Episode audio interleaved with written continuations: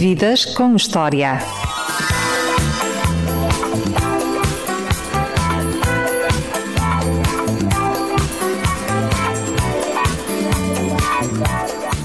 Nasceu em Lisboa a 10 de julho de 1939.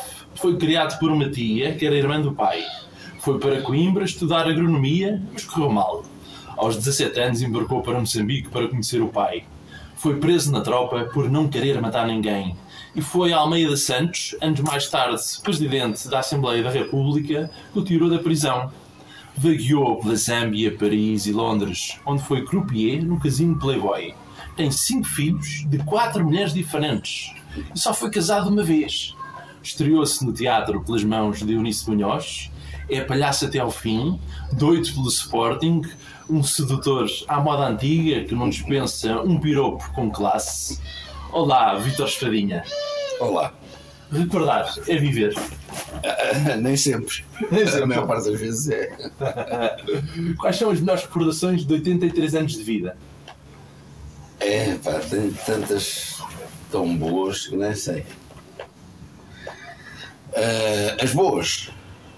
As boas. Ter conseguido ser ator de teatro foi uma coisa que eu sempre quis ser desde miúdo.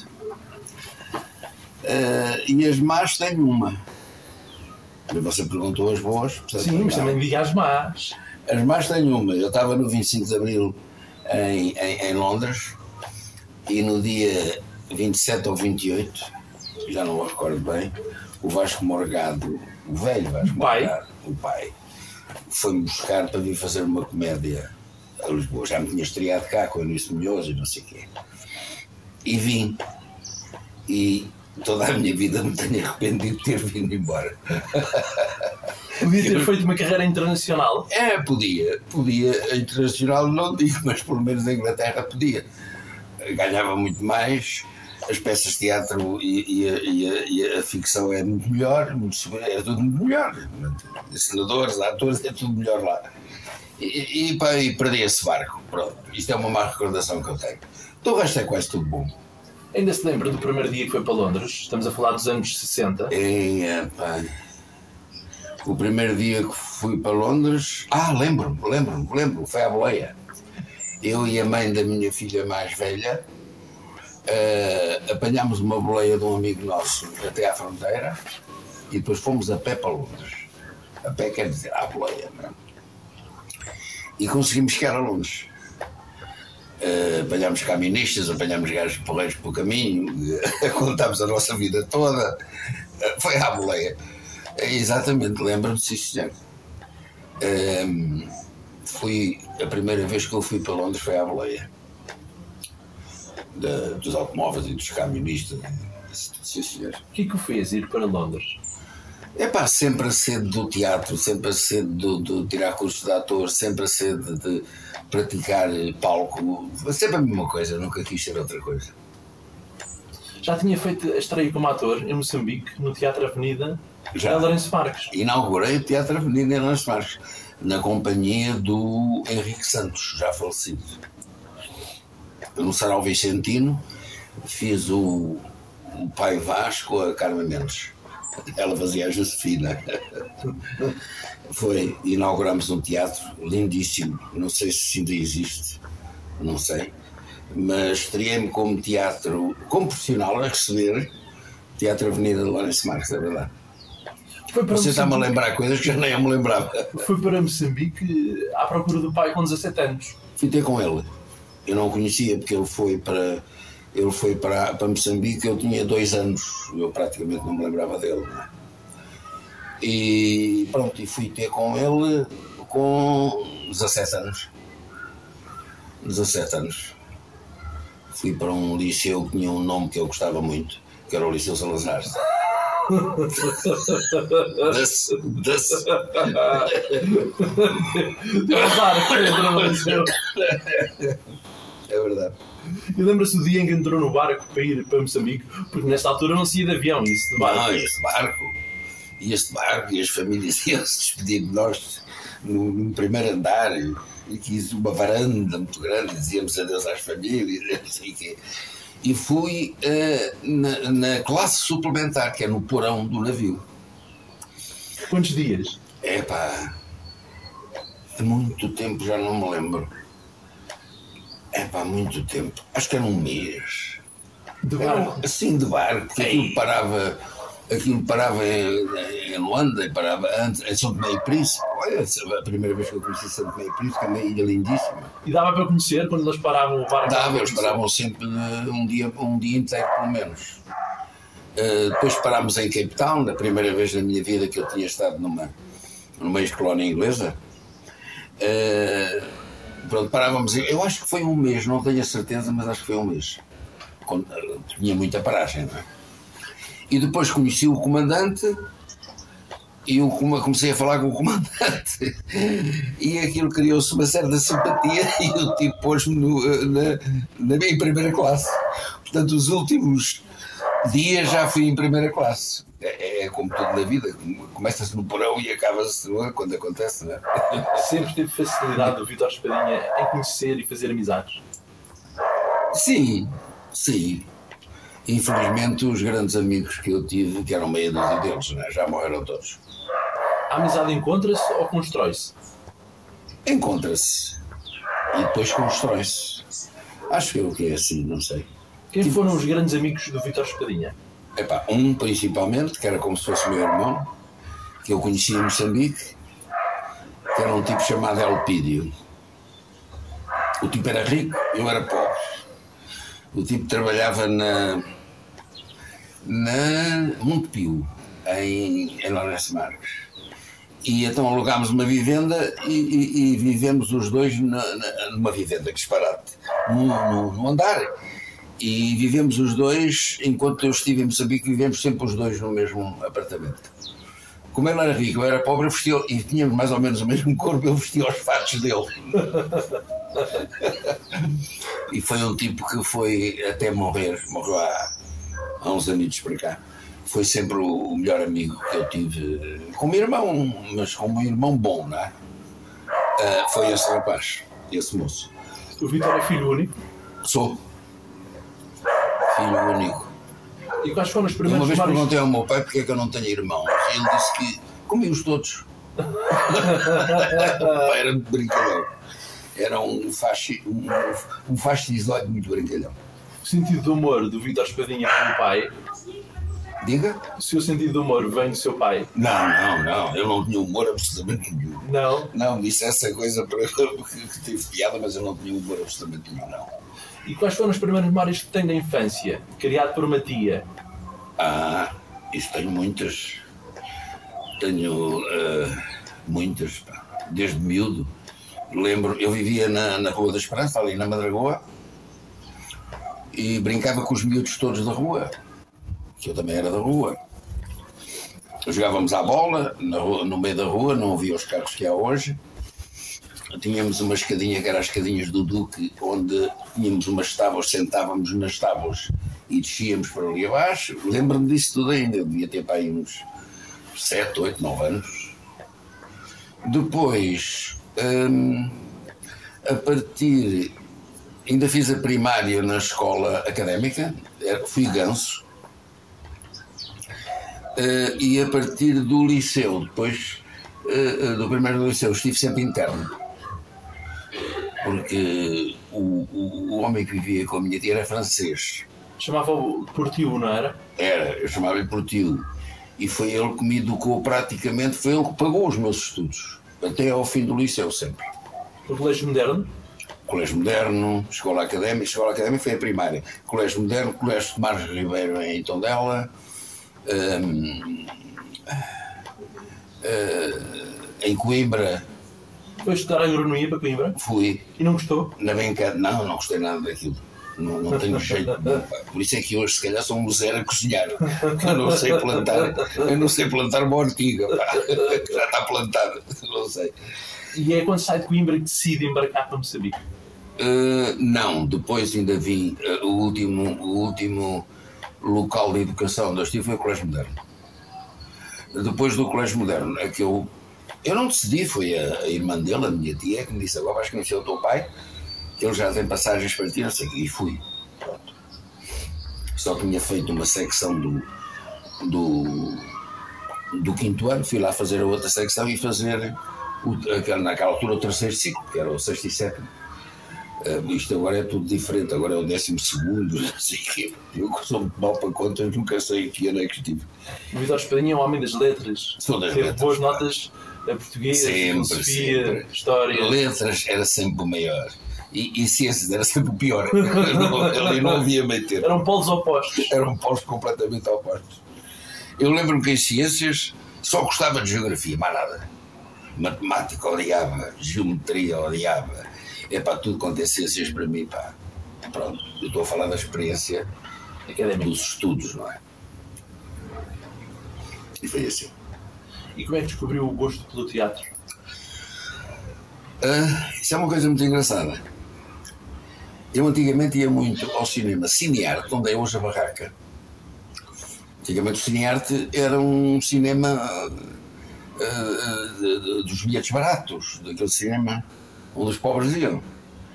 E a primeira vez que eu vi, eu vi um filme do Jangaba, eu não me, eu, eu, eu não me lembro do nome do filme. Acho que ele contracenava. Chegava um ator francês. Hum? Um ator francês. Sou um ator francês. Eu vi o Jean Gabin e fiquei encantado. E lembro-me de dizer a mim próprio, pensar, não sei, um dia, pá, eu gostava de ser um gajo destes. Foi assim.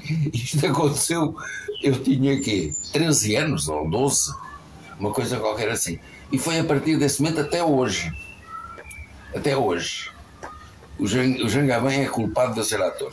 O que é que o Jagaban tem que o Vitor Espadinha também tem? Epá, eu não sei se tenho o que o, Jagaban tinha, mas havia uma coisa que sempre me entusiasmou muito, que foi a naturalidade a representar, não é? Eu nunca gostei de, numa cena qualquer, em vez de dizer boa tarde, epá, estás bem? Dizer boa tarde, estás bem? Como faz bem? Epá, eu detestei sempre isso, não é? E, e e o Jangaba tinha uma naturalidade tão grande, tão grande, tão grande, pá, que aquilo. Epá, eu lembro-me de cenas em que ele fazia de polícia, o, o Flick, epá, e, e depois comia nas tascas, ia jantar com os outros polícias, não sei o quê. O tipo a comer fazia-me fome. Aquilo era não, tão natural que eu dava a impressão que estava ali com eles, está a ver? Que é uma coisa que eu acho que deve ser todo ator tem que saber ser natural. Em cinema, em, a representar tem que ser natural. É difícil ser natural em cena. É muito difícil, muito difícil. Mas eu habituei-me depressa. Habituei-me depressa. Também nunca fiz aquelas peças clássicas. eh, que aquilo é tudo declamado. Eu não gosto de fazer isso, não gosto. Por isso é que se identifica mais com a comédia. Epá, eu identifico- eu, eu, eu, identifico-me com tudo. Eu, eu tenho feito é mais comédia. Mas aqui há, há um ano ou dois fiz, um, fiz o Esta Noite Vou Prata no, no, no Teatro Unissinhoso e gostei muito de fazer aquilo. Hum, Por falar em Eunice Munhoz, como é que ela o descobriu como ator? Foi uma coisa muito engraçada. Foi no teatro um, Vilaré. Se não me engano, foi em 67.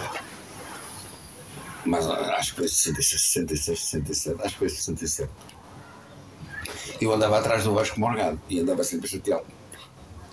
Ó Vasco, pá, eu já fiz teatro em, em, em, em, em, Moçambique, já fiz teatro em Londres. Pá, então aqui não consigo fazer teatro. Pá. Epá, e ele fazia assim. Epá, um dia de chegar, assim, ele tinha este gesto a falar, estal- estalava sempre os dedos. Até que há um ator chamado José de Castro que eh, vai para o Teatro Nacional e eles estavam a fazer uma comédia que se chamava Deliciosamente Louca no, no, no Vilaré, que era Nisso Milhos, Rui de Carvalho. Ainda hoje eu e o Rui falamos disso. O, o Zé de Castro, que é o que sai. Pronto, era um elenco. Uh, Rogério, Rogério Alves, é? como é que se chamava Rogério Alves? Rogério Alves. Hum, e o, e o, e o, Vasco Morgado chama-me, telefona-me e diz assim: epá, vai haver um, um. Nós precisamos de um ator, aparece lá, aparece lá. E eu apareci lá no teatro. Era uma fila de não sei quantos gajos. Tudo para aquele papel para substituir o Zé de Castro. Nem falei com Anis Milhões, não falei com nada. O Vasco Moura veio comigo, olha, eu disse já te escolheu a ti, vai embora. Assim. eu acho que isso deve ter sido porque ela ouvia o Rádio Clube Português e eu tinha programas no Rádio Clube Português. Perdiantes de Lisboa são dessa época. Também fiz Perdiantes, é dessa época. Eu acho que ela gostava de mim da rádio, não sei. Porque eu, muitos anos mais tarde, fui fazer um, um trabalho com ela, já não me lembro onde, e estávamos os dois juntos, sentados, e eu perguntei-lhe ao fim de, de 40 anos, ou já não, já não sei quantos, eu perguntei: Olha, isso, porquê é que você em 67 me escolheu a mim? e ela disse: a frase dela é tu eras muito vivo. Tu eras muito vivo. Foi a resposta que ela me deu. Já tinha muita experiência de vida, já tinha estado já tinha em Moçambique, já tinha estado em Londres. Teatro, sim, já tinha. Na Rodésia também. Na Rodésia, na, na Zâmbia tive, trabalhei em televisão. Fez relatos de futebol. Fiz relatos de futebol com o Madeira José de Freitas, que era o número um na altura. Um, e deve ter sido da rádio que ela por causa da rádio que ela. que ela. Hum, escolheu. Quando fazia relatos de futebol, quando era o Sporting a jogar, era difícil ser imparcial ou não? Não, eu fiz relatos de futebol em Moçambique. Ah, em Moçambique. Também havia Sporting. O de Lourenço Marques. Lourenço Marques, era o Sporting de Lourenço Marques. Estavas a fazer esses relatos ou não? Era o ferroviário. Não. Eu, eu fui atirado às feras, porque era assim. Eu lia a publicidade, naquela altura não havia nada gravado, não havia Anúncios? Era, anúncios eram lidos, a publicidade era lida. Eu lia a publicidade dos intervalos. O Madeira José de Freitas descrevia uma jogada, golo, e depois fazia-me sinal a mim para eu ler o anúncio. E eu lia. Até que um dia eles tinham combinado, ele e o, e o, e o Alves da Fonseca, o António Alves da Fonseca era o produtor, Produções Golo, ele era esse Marques. Uh, depois soube que ele tinha dito ao Amadeu José de Freitas para me deixar pendurado, para ele ir a qualquer lado à casa de banho, eu ficar ali sozinho, eu queria ver o que é que ele fazia. Ele, o, o, o produtor. E foi assim. De repente o Amadeus Zé de Freitas me disse, tenho que ir à casa de banho, pá, aguenta aí. E, e eu, o que é que eu faço? Pá, pá lê publicidade, lê anúncios, qualquer coisa assim. E ele vai e não volta. Não volta. Eu fui obrigado a fazer o relato. Fui obrigado a fazer o relato. E sabia o nome dos jogadores todos? É pá, não muito bem. E quando não sabia o nome dos jogadores, que Não muito bem, não muito bem. Mas lá me safei. E a partir daí comecei a fazer relatos com ele. Ele fazia o ferroviário, eu ia fazer o do desportivo, não sei com quem. Ele fazia o do esporte e eu ia fazer o não sei o quê. Epá, e foi assim. Ainda andei quase um ano a fazer aquilo. E a doença do Sporting já existia na altura? Já, isso é, isso é desde criança. Porque na minha família era tudo do Sporting. Mas devo principalmente a um tio meu, irmão do meu pai, que era o grande amigo que eu tinha na vida. Era esse tio. Eh, Eu ia com ele para todo lado. Eh, Nos tempos das tascas, ele eh, bebia o seu tintinho e então fica aí à porta que eu vou ali ver um tintinho. E eu ficava à porta da tasca, pequenino, à espera dele, o gajo bebia o tintinho, via, vamos embora. E depois íamos para a farra. E, e a maior parte das vezes íamos para ver o Sporting. E eu, eu comecei a ver o Sporting juntamente com ele, o Joaquim, meu tio Joaquim. Aí nasce a paixão leonina que levou até Carlos de Direção no tempo do Sousa Sintra. É verdade, é verdade, é verdade. Mas não é a flor que se cheira. Não? Ter cargos direto, cargos de direção no futebol, aquilo não é flor que se cheira. ver em casa o futebol ou no estádio? É em casa. Em casa. Eu gosto muito de ver em casa por várias razões. Primeiro, estou muito mais confortável. Segundo, vejo as repetições. Terceiro, vejo o certificado se é penalti se não é penalti. Se é livre, se não é livre. Em casa vê-se tudo. No, no, no, no, no estádio é como no teatro. Passou, passou. Não se pode voltar atrás, não é? Gostava de ter sido jogador de futebol ou não? Nunca lhe passou isso pela cabeça. O quê? Se o Vidal Espadinha gostava de ter sido jogador de futebol. Fui jogador de futebol. Foi jogador de futebol? Fui. Pelo Sporting? No Sporting Clube de Lourenço Marques. Ah, Lourenço Marques? Sim, mas não tinha pulmão. Não? Não, eu tinha muito jeito, era extremo direito, tinha muito jeito, mas ao fim de, de 15 minutos eu era substituído. Já fumava muito na altura. Era. Eu fumava desde os 13 anos. Comecei a fumar em Coimbra. Em Coimbra? Em Coimbra. Porquê começou a fumar? É pá, sei lá. Não faço a mínima ideia. Sabia bem? Os outros todos fumavam, fumavam todos, eu devia fumar. Se não era maricas. Pá, não fumas, não és um maricas, pá. Pronto, é aquela coisa antigamente da, daquela época estudantil, não é? Hoje é diferente. Snifa. Se não snifas, és maricas. Antigamente era o cigarro. Era preferível o tabaco. E quando chegou a Londres pela primeira vez, achou um mundo oposto ao Portugal e ao Moçambique onde tinha estado, não é? Era muito diferente. Eu, eu, eu nunca consegui gostar da África. Nunca? Nunca. Sério? Sério. Eu já fui fazer uma turnê numa revista com o Ivone Silva, a Luanda, e fui porque eu estava na revista, fazia parte da revista e tive que ir. Eu não gosto. Foi um sacrifício que eu fiz. Não tem a ver com aquilo. Ah, ah, não é a questão da, da, da, da- raça, nem nada que se pareça, muito longe disso. Não é a questão do. Eu não sei explicar. Eu não sei- Há pessoas que gostam de ver os, os crocodilos e os jacarés e não sei o quê. Eu não, não, não acho graça nenhuma àquilo. Epá, e olhar para as girafas, epá, e vejo no zoológico. Aquilo não é comigo. A África não é comigo. África é, mas passei bons tempos lá, não há dúvida, mas. Mas também passou maus tempos. Porque Não, recusou-se a matar pessoas no ultramar eu- eu- e foi preso eu- durante dois anos. Diga? Recusou-se a matar pessoas no ultramar e foi preso durante dois anos. Estive preso durante dois anos, quase dois anos. Foi o pior período da vida. Foi, foi, foi, foi, foi, foi. Eu, eu pirei-me. Eu não vim para Portugal para não ir para o COM. Para, para os. Ai, como é que chama aquilo que não é do quadro? Os mercianos. Para não ir para o curso de mercianos. E então puseram-me. Fui obrigado a ir para BOAN, para o CSM, curso de sargentos mercianos. Nunca cumpri com nada. Eu, eu, sou, eu, sou com, eu, sou, eu sou contra as tropas e as guerras, pá. mas desde miúdo eu gosto. A única coisa que eu, que eu ainda vejo, hoje já nem vejo, é os filmes de cowboys e a ficção tudo aos tiros e tal. Na vida real eu detesto aquilo. E, e até que um dia me chatearam a sério e eu finquei os pés e preferi ir preso. Pronto. Fiz uma escolta de, de, de Zoba para Tete. Eu estava no Zoba. Eu, eu passei por aquilo tudo, Francum, Zoba, Teto, Norte de Moçambique. Passei por aquilo tudo. Correu aquilo tudo. Tudo. E, e pronto. Até que um dia, a, a- a- por acaso até tentou entrar em contato comigo, estava a falar comigo, mas eu nem sequer respondi. O comandante do pelotão, no Zoba, era naquela altura um capitão qualquer, ah, e, e mandou-me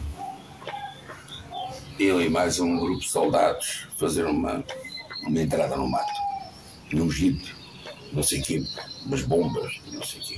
E eu disse, epá, eu não, vá você, pá, eu não vou. Foi assim, o gajo prendeu-me e mandou-me para Tete, sob prisão. Eh, depois mandaram para, para, para o. Para, eu era de cavalaria nessa altura, mandaram para o Grupo Dragões, para as prisões do, do grupo, do grupo Dragões, aguardar o julgamento. Até que me lembrei, havia uma pessoa muito poderosa na altura, que foi depois Primeiro-Ministro em Portugal, o, o Almeida Santos.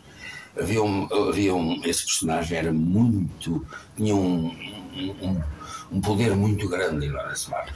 Os generais eh, eh, eram menos importantes que ele. O tipo era de um poder, uma coisa que era advogado, como sabe. E eu lembrei-me de escrever uma carta. Doutor Almeida Santos, eu tenho pena não ter essa carta, porque eu mandei para ele e ele ficou com a carta. Mas acho que a família dele sabe tudo o que se passou, é curioso. Tivemos depois aqui, antes dele morrer, estivemos juntos e falámos nisso tudo. Hum, Mandei-lhe uma carta, epá, estou no grupo de dragões, pá, querem-me fazer a folha.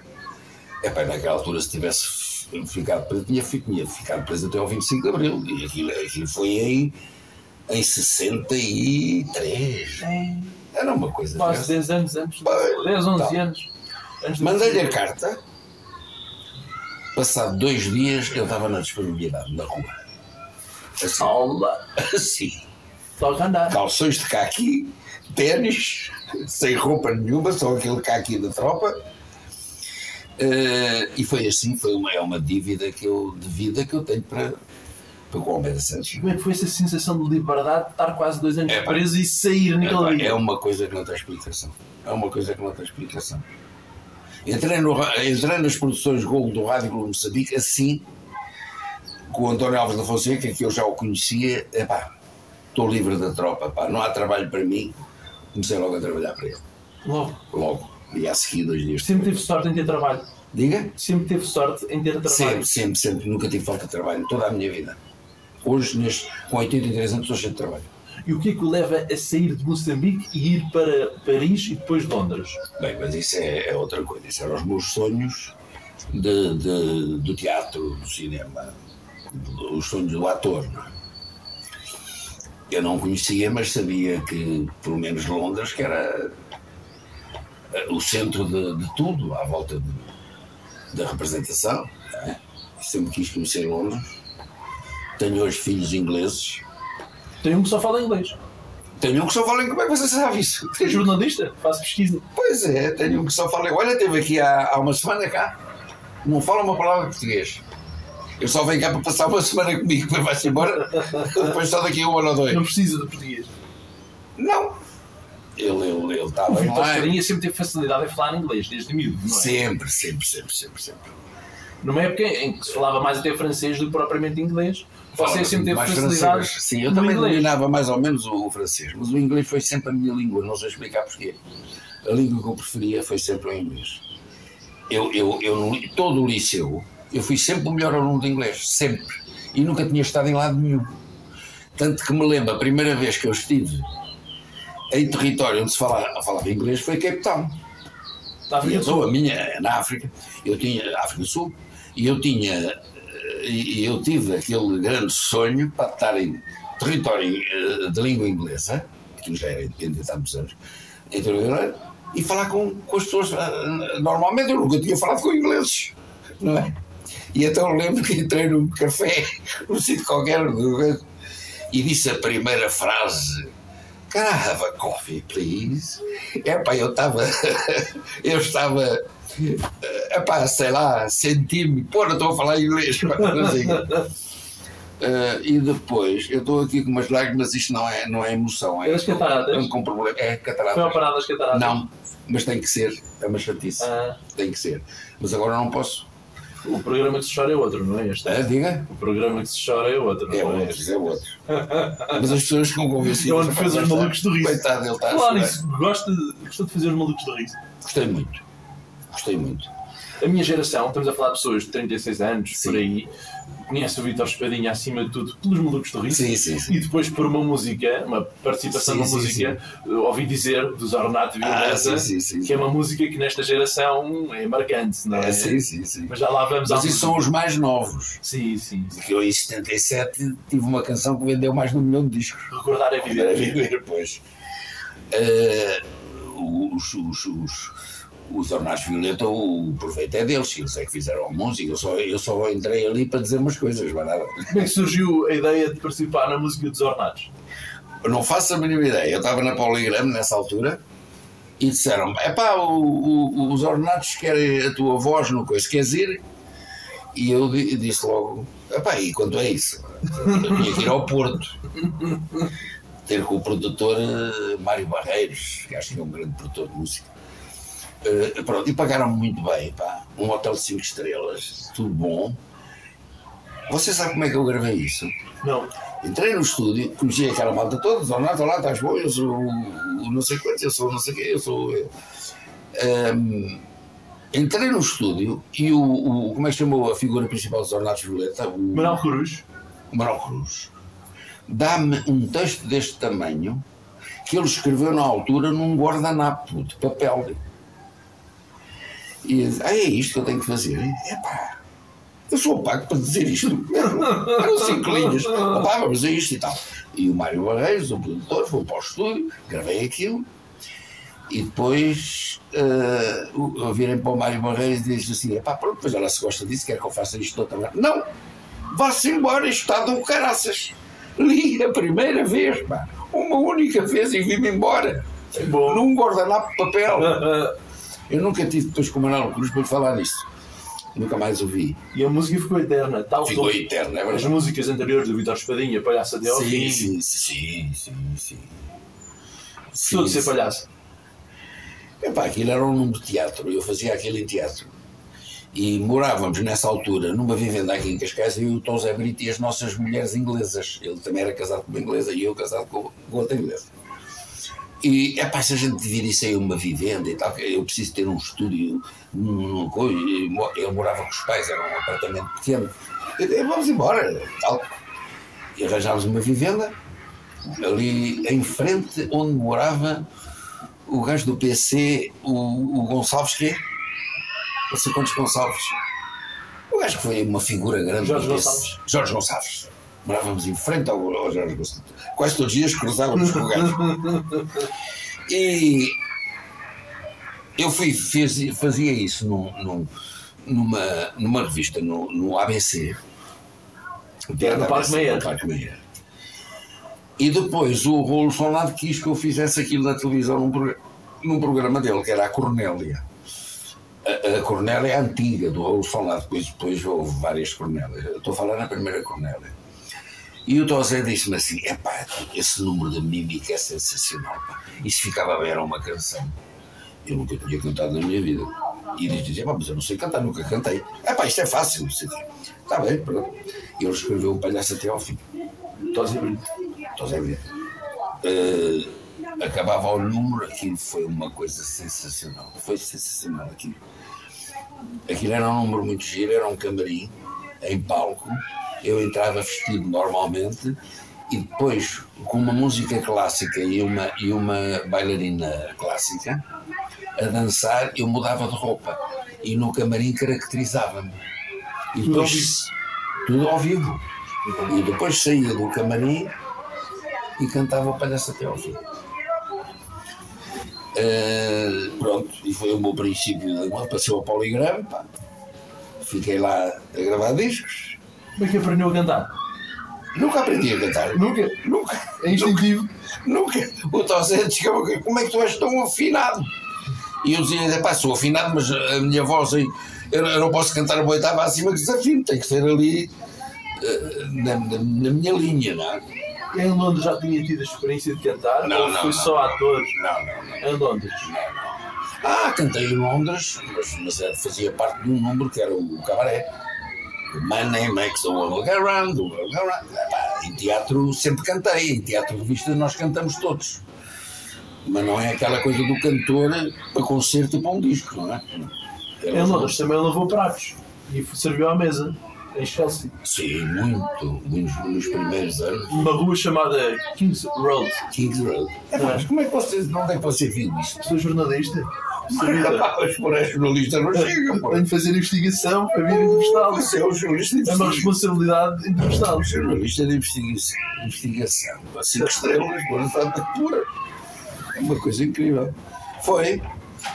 Eu comecei a trabalhar nos restaurantes em Kings Road, porque eu morava em Barclay Street, que era uma transversal à, à Kings Road, mesmo em frente aos bombeiros. E, e em Kings Road arranjava-se lugar nos restaurantes para lavar pratos assim.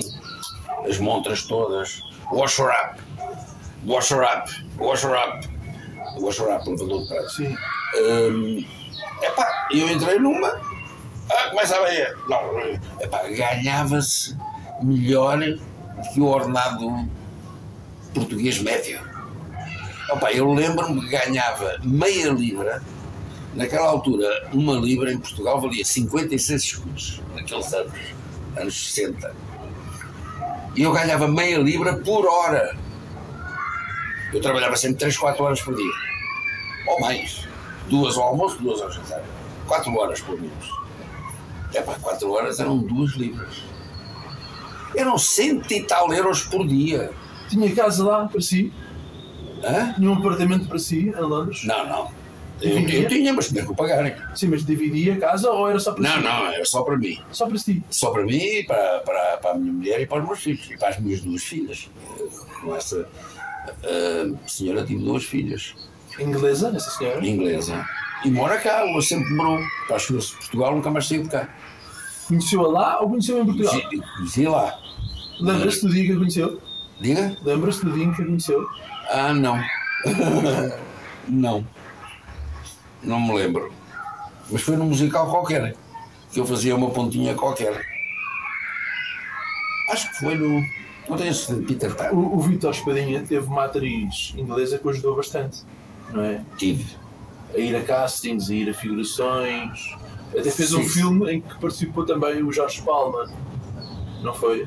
Não, o Jorge Palma não foi um filme. O Jorge Palma conheci-o no, no, no metro. No metro? No Em metro. Londres, ele a tocar. Ele a tocar. ele lembra-se disso. Ele lembra-se disso. Depois é que entramos num filme em que ele eh, tocava uma bateria e eu fazia o pino. O Pino. O pino. Porque eram figurantes, não é? Um fazia isto, o outro fazia aquilo. Eh, Olha, foi ali na, numa praia de Cas... eh, Como é que chama? Ali em frente ao Palácio de Vitor Manuel, do rei eh, Vitor Manuel, ali aquele bocado de mar que entra, Sim. e depois aquelas rochas de lado. Esse filme, que chamava-se Hammerhead, eh, foi filmado cá. E também tive com o Jorge, mas já o tinha conhecido no metro. Não sei se foi no metro em Paris, foi no metro em Londres, foi num metro. Porque eu conhecia o Jorge Palma dos bares, não é? Eh, embora eu não frequentasse naquela altura, não frequentava bares, um ao outro, mas eu conhecia vagamente o Jorge Palma. O Jorge Palma naquela altura não era famoso, ninguém o conhecia, nem a mim, não é? E olho para, para o coisa, a cantar uma coisa em português, já não me lembro o que era. Epá, eu sou o Jorge Palma, eu sou o Vitor Espadinha, foi assim, num metro no chão. Coisa incrível. Coisa incrível. E depois os dois tiveram carreiras muito importantes. Depois nível fizemos carreiras diferentes, eu como ator, ele como grande músico. é. Arrepende-se de ter vindo para Lisboa eh, fazer aquela peça na piscina. Não, não me arrependo porque aquilo foi um êxito. Dois anos, esgotaram o Dois capital anos, disso. dois anos. Que na altura era o maior teatro português. Era, era. 1200 pessoas. 1.200 pessoas, é verdade. E hoje aquilo parece um armazém. Ah, Passa-se cada coisa em Portugal. Aquilo parece um, um armazém, pá. No puto de uma mosca. É. E. Não, isso não me arrependo. Isso foi quando o Vasco Morgado me foi buscar para fazer isso. Fomos ver lá a peça lá no Trafalgar Theatre que se chamava lá Pijama Tops. Que é que se chamou Mostra na tua piscina. Isto são títulos da Vasco Morgado. Dá mais para- Porque aquilo tinha uma piscina em palco. Mas aquilo era mostra-me a tua piscina ou mostra-me o teu biquíni. Na prática. Não, aquilo era, elas estavam nuas. Estavam nuas. Nuas e um, Sem biquíni. sem de nada. banho. Sem nada. Estamos a falar no pós-25 de Abril, certo? Claro. Oh, oh, pronto. Estamos a falar que é em 76? Então, Não, 75. Logo a seguir ao 25 de Abril. Logo a seguir ao 25 Eu acho que ainda, ainda, ainda, ainda foi no fim de, de- de- do, do, do- no fim de abril. Se não foi abril, foi maio, logo a seguir. Pronto. E com Não, não, espera aí, não tenho a certeza. nuas é que o Vitor Espadinha se divertiu? É verdade. Aquilo, Quantas? aquilo é pá. Como? Com quantas é que se divertiu? Ah, não, não, não. Eu, isso sou muito profissional. Estava-se Não. bem, sério. Não, não, não. Mas o Vitor Espadinha tem fama Sim. de galã, Não, não, não. Sim, mas eu, eu dos meus casos nunca falo. Fazia sucesso entre o público feminino Não, e nunca maneira, não é? Hum? Fazia muito sucesso entre o público feminino. Fazia, mas isso foi mais depois por causa das canções. Menos no teatro. Mas no teatro também, eu trabalhei anos e anos com grandes balés, pá. Você está no meio delas, pá. Ali nos camarins a passarem. Opa, anda tudo nu para trás da. Aquilo- O teatro, antigamente, os grandes tempos da revista, era assim, não é? Não mexia consigo ver tanta mulher bonita. Ali. Ah, claro que mexia, claro que mexia. Mas eu no teatro sou muito profissional. Tem cinco filhos de quatro mulheres Sim. diferentes. Sim. Como é que é possível isso? Ah, não sei. Não sei. Não sei, não faço a mínima ideia. Nem sei como é que isso aconteceu. Não sei. Eh, não sei. Não tenho resposta para essa pergunta. Não sei. É um homem de muitas paixões. Eu não sei explicar isto. Eu ainda outro dia estava numa conversa com uma amiga minha, pá, e estávamos a falar dessas coisas, pá. Epá, eu gostei de, de- de uma dúzia de mulheres e dá-me a impressão que gostei delas todas por igual, não sei fazer. Está a perceber? Eu, eu nunca vivi aquela paixão de não poder respirar. Onde é que ela está? Ai, ela saiu à noite. Onde é que ela foi? Eu não, não, não sei o que é isso, eu desconheço isso. Não é? Desconheço. Desconhece a palavra ciúme? A palavra quê? Ciúme. Não. Não conhece? Não, não, não. Claro que todo o ser humano tem ciúme. Mas são ciúmes insignificantes, pá, não é? Epá, eu, eu não me importo nada estar com uma senhora e, e estar um cavalheiro ou outro a olhar para ela. pá. É bom sinal, é que ela é bonita, pá. mas isso não me faz confusão nenhuma, não faz ciúme nenhum, não. Não sei, não sei o que é isso, pá, não sei. O que é que o fascina numa mulher? Eu quero a resposta sincera, não quero a resposta politicamente correta. Pronto, é pá. À primeira vista, bonita. Pronto. Depois, isto é a coisa mais sincera que eu posso dizer. E depois interessante também a inteligência. Poder falar com ela, ter eh, comunicação mental, ter é pá, aquelas coisas todas que nós gostamos, não é? Eh, Porque se fosse só bonita e depois não diz uma para a caixa, aquilo é uma frustração muito grande. Só serve para uma noite. No dia seguinte, O pedazinho passa bem. passa bem até qualquer dia. Olha, quando quiseres aparecer, beber um café. É pá, não sei, eu não sei responder a essas coisas. Não sei. E ser pai? Foi um pai ausente ou foi um pai presente? É pá, isso. Isso é que é um, um pavor que eu tenho. Eu não fui pai, eu não fui pai presente. Eu só fui mais pai presente hum, com as minhas duas filhas mais velhas. Mais velhas quer dizer, eu tenho um mais novo, tem 34 anos, que é médico. Esse eu, eu fui mais presente porque epá, até ele acabar a universidade ele viveu sempre, viveu nesta casa sempre. Portanto, embora eu andasse sempre dentro e fora, sempre dentro e fora, sempre dentro e fora, ia cá dormir, não é? Depois, as outras duas filhas hum, ainda eram novinhas quando eu deixei de estar com elas, mas hoje estou muito com elas. Elas agora moram, uma mora aqui em Cascais, a outra mora em Leiria, estou muito com elas. O meu filho mais velho, nunca estou com ele, é raro. Ele vem cá uma vez por ano quando vem. Eu já fui a Bristol e estive lá uma semana com ele. E a outra mais velha de todas, nunca mais a vi. Nunca mais. Não, nunca mais a vi. Tem que idade neste momento? Esta deve ter 50, à volta disso. Nunca mais a vi. Nunca teve vontade de ir ter com ela? Sim, tenho vontade de ir ter com ela, mas ela também, como não vem ter comigo, eu também não vou ter com ela. É uma coisa, pronto, não sei, não sei explicar isso. Tem orgulho nos seus filhos? Tenho, Estadinha? tenho, tenho muito. Muito. Muito. Se pudesse voltar atrás com o pai, faria alguma coisa diferente? E pá, eu se voltasse atrás era ator na mesma, pá, nunca estava presente. É uma gaita.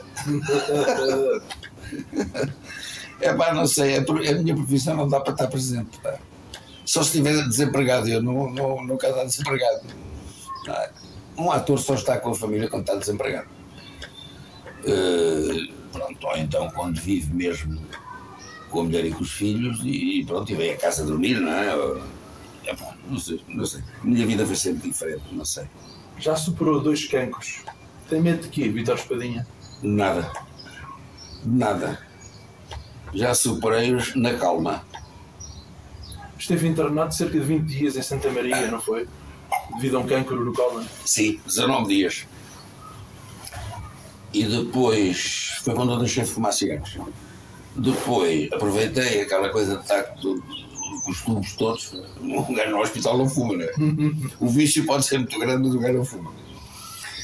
Hum, e depois da operação, o médico veio ter comigo e disse-me assim: é pá, você está curado. Isto é um caso. E eu digo assim: então. Veja lá que eu tive um caso tão único que foi dado nas aulas de medicina na universidade onde estava presente o meu filho, mais novo. O seu filho sabia quem estavam a falar. Sabia quem estava a falar, mas colegas mesmo não disse. O, o- o professor disse quem era. Isto é o caso do Vitor Espadinha. Passou-se assim, assim, assim, assim. E pronto, e depois deram lá a aula, que eu não percebo nada disso, né? Ah, porque eu fui dos primeiros ah, do Colin, quando cortam o bocado do Colin, que é para deitar fora, até à altura, um gajo tinha que andar com um saco. E, eu, e, depois os gajos descobriram o que é de juntar a adesão de uma extremidade com outra. Eu fui dos primeiros a, a levar com isso. Ainda bem. E correu bem. Ainda bem. O que é que mudou no Vitor Espadinha depois da operação? Epá, isso houve coisas que mudaram. Isso houve coisas que mudaram. Eu passei a ser outra pessoa depois de, depois de uma doença dessas e um gajo safa-se. Começa a ver o mundo com outros olhos. Começa a se importar mais com as outras pessoas. Muda muito. Quando nós estamos à beira da morte e de repente está tudo bem outra vez, eu acho que muda muito. Comigo mudou. Comigo mudou.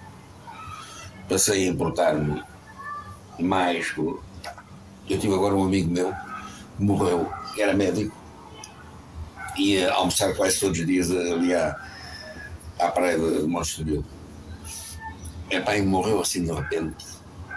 E pá, o tipo era tão porreiro, tão porreiro, tão porreiro. Aquilo gostou-me tanto. Um gajo, você almoça quase todos os dias com ele e de repente está no hospital e passado oito dias já não vem. Epá, isto é tramado. E eu hoje levo essa coisa de uma maneira diferente. Antigamente. Pronto, foi assim. O Vitor Espadinha viveu antes e depois do 25 de Abril. Como analisa a sociedade portuguesa antes e depois da Revolução? Epá, há uma coisa que não tem preço. É a liberdade. Epá.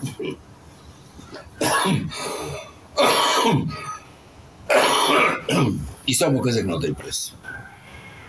Eu passei muitos anos a levar com os gajos a cortarem os textos e, e quatro palhaços sentados à minha frente a assistir a um ensaio geral para ver o que é que saía, o que é que não saía. Pá, isso não há preço que pague essa merda.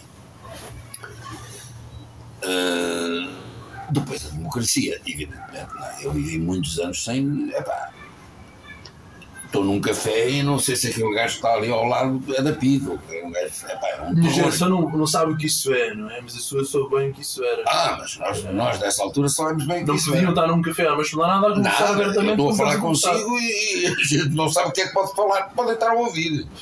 Epá, isto é horroroso, essa merda é horroroso.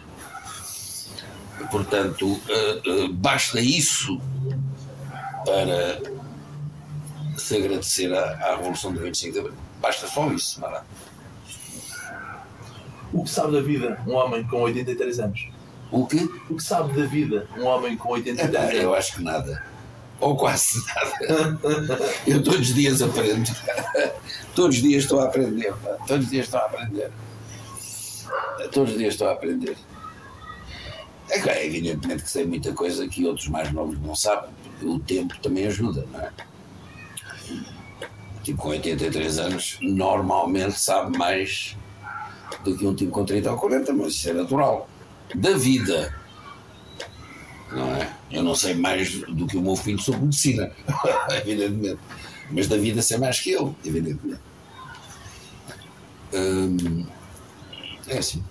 Como gostaria de ser recordado, Vitor Espadinha? Ator. Ator. Eu hoje tenho uma coisa que lutei, lutei, lutei. Epá. E o que é que as pessoas dizem? o gajo tem um talento como ator do caralho. Epá, isso foi o que, o que eu sempre quis ouvir, sempre. E não quer mais nada. Não quer mais nada. Isso a, a- a mim basta. Eu dou-lhe um exemplo disso. Um tipo pode fazer comédia, um tipo pode fazer drama, um tipo pode fazer musicais, mas a base é o ator. A base é o ator. Eh, eu, quando entro numa peça, numa estreia, o público não sabe se aquilo é drama, se é comédia, se é o quê. Epá, é com quem? É com este, com aquela. Se você. Eu vou-lhe dar um exemplo. O Hermano José é um tipo com quem eu sou muito amigo, somos muito amigos. O Hermano José entra num palco, ele não precisa dizer nada. As pessoas começam a rir. Aquilo- a imagem do gajo, aquilo acabou, ele não pode virar, ele não pode fazer um drama. Sei lá, amanhã vou fazer um drama, pá, e o gajo entra, e começam todos a rir, como é que o gajo vai fazer o drama? Não é? Epá, pronto. Qual é a minha diferença? É que eu entro em palco e é um silêncio aterrador. É um silêncio, não se ouve uma mosca. O que é isto? Eles não sabem o que é que eu vou fazer. E isso é o sonho do ator, pá. Ser imprevisível. Epá, não é ser imprevisível, é ser. Eu não sei explicar. Não sei explicar. Eh, eu se vou fazer o Esta Noite Choveu Prata, eu entro em palco, se os gajos começarem todos a rir, eu não posso fazer o Esta Noite Choveu Prata. Vou criar um drama do caraças, de um gajo que está a morrer. Epá, e recebe no quarto três amigos que se vão despedir do gajo e começa tudo a rir. Como é que eu faço um drama? Não é? Não. O ator tem, tem, que, tem que ter a imagem de ator.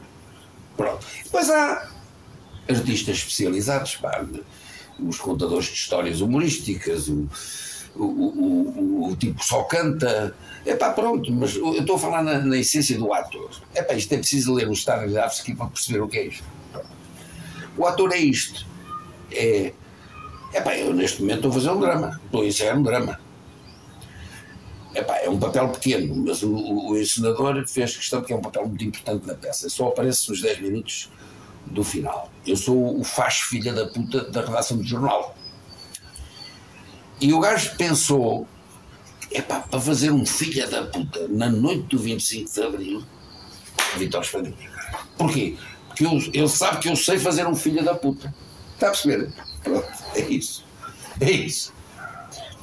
A seguir vou fazer outra peça de comédia. Epá, vou fazer um gajo todo bichona, com, com, vive com uma mulher que não quer saber dela, não sei o quê. Vitor Espadinha, é para rir. Vitor Espadinha. Pronto. Isso é o sonho do ator. Na minha polivalente. opinião. Diga? É polivalente, o Vitor. Sou, sou. Sou como ator, sou. Como cantor, sou limitado. Ah, sei o que é que posso fazer, sei o que é que posso cantar, sei que tenho o meu diapasão. É para não posso sair dali. Não posso dar oitavas lá em cima, porque não chego lá. Pronto, no teatro, não. Venha ao que vier. Está a perceber? É isso, não. Isso foi sempre o meu sonho. Sempre. E alcancei-o. Estou satisfeito. Para terminar. Parece assim uma coisa estranha. É é? giro, é interessante. Para terminar, Vitor Espadinha, a nossa entrevista, qual o sentido da sua vida? O sentido da minha vida. Epá, eu tenho um, um sentido único, é trabalhar sempre, até morrer. Isso é o meu sentido principal. Hum, não- isso nunca depende de nós. Se nós adoecemos, tivemos um problema, estamos tramados, não é? Mas trabalhar sempre. O meu sentido da minha vida é trabalhar sempre. Como o Rui de Carvalho. Tem 94 continua a trabalhar. É isso que eu, que eu quero, mais nada. Muito obrigado, Sr. Vitor Espadinha. Foi uma honra e um prazer entrevistá-lo. Muito obrigado, senhor jornalista de investigação. Mas eu não brinquei em serviço, porra. Muito obrigado. Obrigado, meu. Vidas com História.